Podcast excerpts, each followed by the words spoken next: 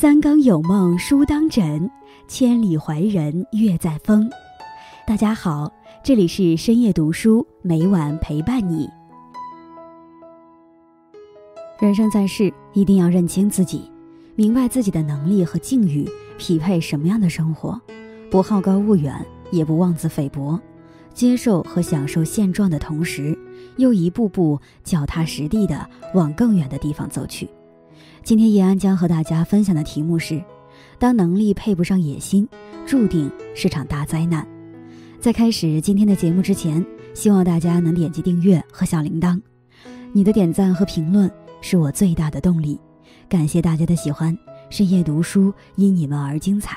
《甄嬛传》里有个情节，复宠后的甄嬛对曾经羞辱过她的富察贵人讲了一个故事，然后富察贵人就吓疯了。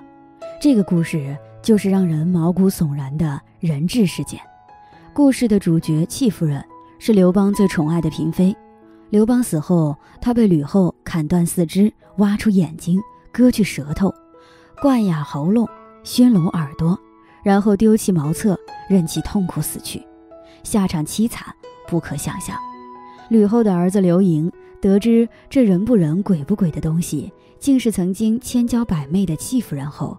吓得大病了一场，从此无心国事，年纪轻轻就去世了。结局悲惨的戚夫人引发了人们的广泛同情，世人纷纷唾骂吕后凶残狠毒。然而抛却个人情感因素，吕后虽然心狠手辣，但戚夫人自己能力配不上野心，才是她一生悲剧的真正根源。刘邦和戚夫人的相遇颇有传奇色彩，相传。刘邦在一次战败后被楚军追捕，他逃到一家农舍，一对妇女把他藏在枯井之中，才躲过一劫。劫后余生的刘邦拜谢这对妇女时，却意外地发现这家的女儿清新秀丽，十分貌美。于是刘邦表明身份，请求老汉把女儿嫁给他，并承诺以后一定会给个名分。从此，戚夫人就侍奉刘邦左右，备受宠爱。戚夫人宠冠后宫，靠的不仅仅是美色，她多才多艺，能歌善舞，经常刘邦作词，戚夫人唱歌；刘邦鼓瑟，戚夫人跳舞，两人声心同声，珠联璧合。戚夫人擅长跳曲袖折腰舞，长袖飘飘，柳腰弯折，刘邦每次都看得如痴如醉，一有空就和戚夫人共享歌舞。晚年的刘邦几乎一刻。也离不开戚夫人。一次，御史周昌进宫汇报工作，正赶上吃饭时间，恰巧碰见刘邦怀抱戚夫人用餐，尴尬的赶紧退出。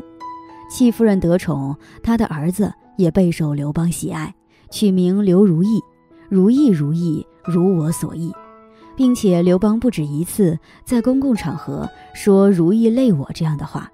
刘如意小小年纪就被封为赵王。母子圣眷正浓，时间长了，戚夫人渐渐不把年色衰老的吕后放在眼里，并且想利用刘邦的宠爱，力图让自己的儿子成为太子。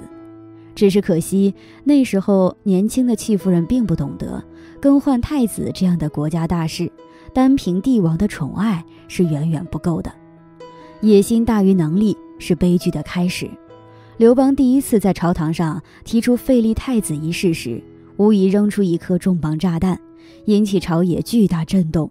废长立幼是国之大计，且太子为人仁孝，并无过错，哪能说废就废呢？不少大臣以死相见，坚决反对刘邦废除刘盈，立刘如意为太子。戚夫人一看事情受阻，她不去笼络大臣，也不去培养亲信，天真的以为搞定刘邦就能搞定一切。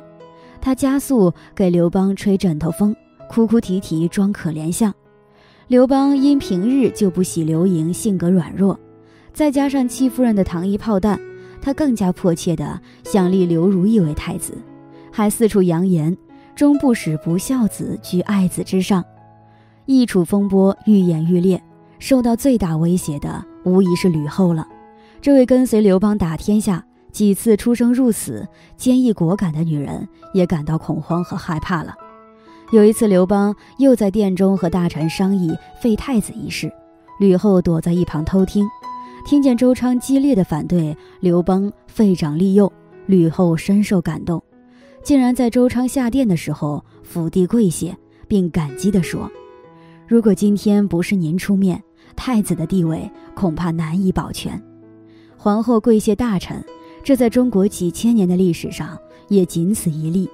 戚夫人把强悍的吕后逼到了绝境，吕后对她的恨意可想而知。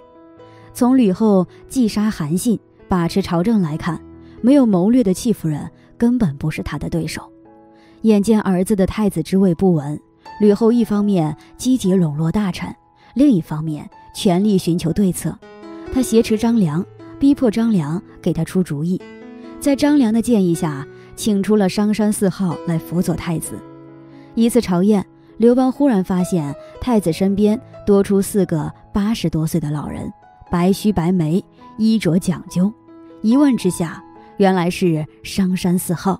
刘邦大吃一惊，这么多年来，他一直延请几位都没能如愿，没想到他们现在愿意为太子效力。刘邦望着四位老人的背影，对戚夫人说：“我想更换太子。”但他们四位高人竟然前来辅佐，太子羽翼已丰，难以撼动了。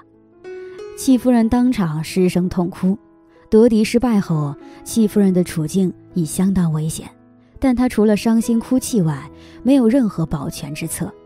从古至今，在帝王的后宫之中，能笑到最后的女人，靠的绝不仅仅是美色，更多的时候是心机和手段、能力和智慧。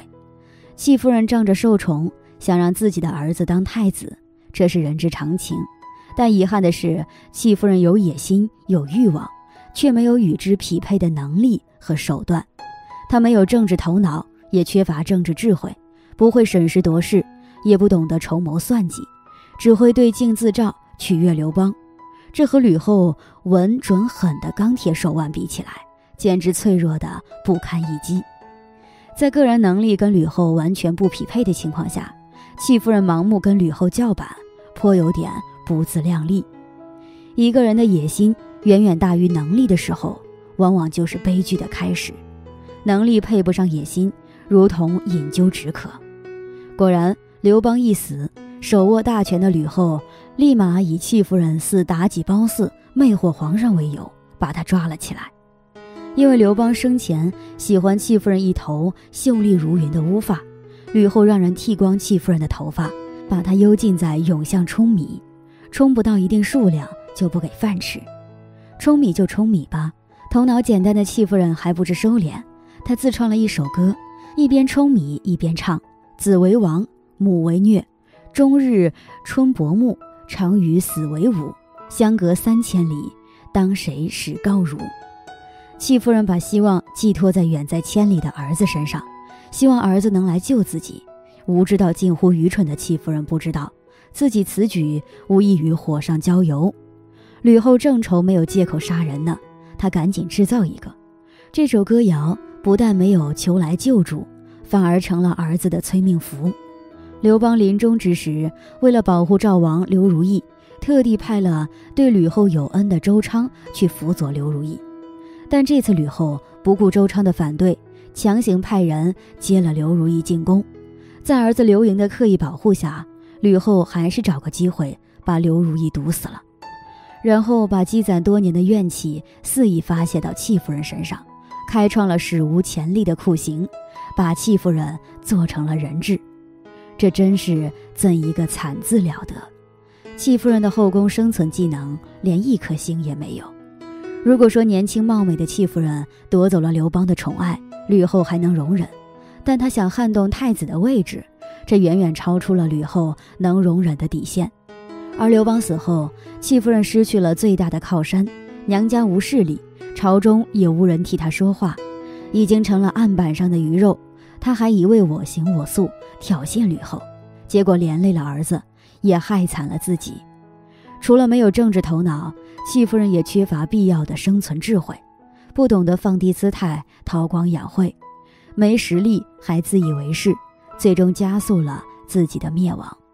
能力配不上野心，如同饮鸩止渴，毁掉的是自己的人生。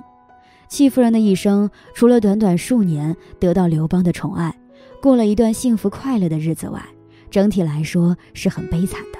他野心勃勃，知道自己想要什么，却不知道怎样成为自己想成为的人，做成自己想做的事。能力和欲望之间差距越大，结果掉进了欲望的漩涡。卢梭说：“欲望是你想象的世界，而你的现实处境是真实的世界。欲望的世界没有界限，但是现实世界是有天花板的。二者之间的差异，才造成了你的种种烦恼和痛苦。不被欲望牵着鼻子走，在能力和欲望之间寻求一个平衡点，这样才能把握好人生方向。”与朋友们共勉。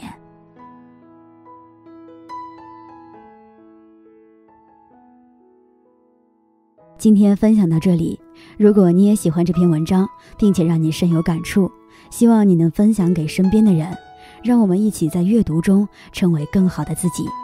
最后，在 YouTube 和 Facebook 上都能找到深夜读书哦，也期待与你的互动。感谢你的收看，我们下期再见。